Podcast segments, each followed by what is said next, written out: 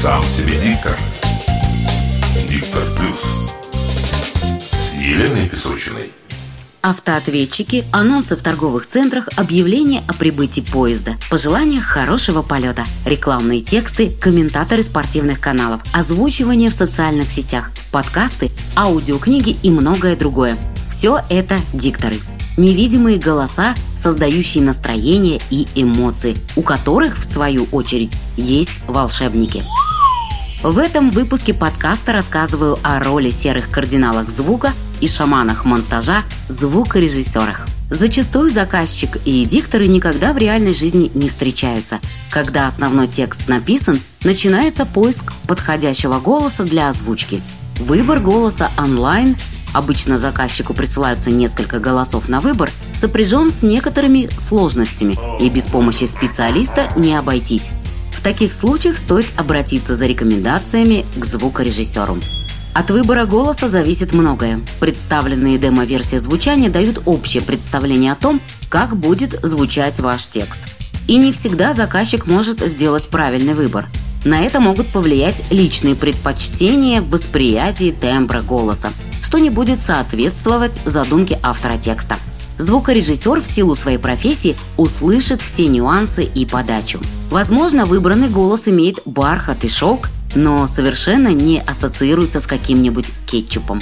Задача звукорежиссера – этого не допустить или исправить. Звукорежиссер устанавливает уровень звука в соответствии с силой голоса. Он может улучшить звучание отдельных голосов, ослабить шипящие и свистящие звуки или придать звуку четкость, срезав басовые нотки, которые обычно делают голос сиплым и неразборчивым.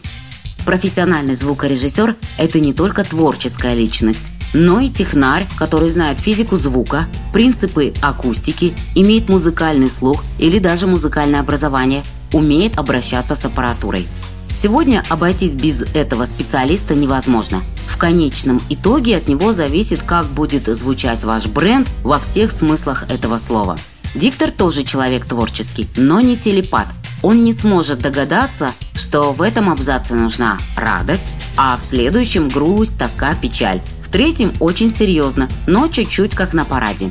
Всю эту сложную какофонию звуков, интонации голоса обсуждают и доверяют звукорежиссеру.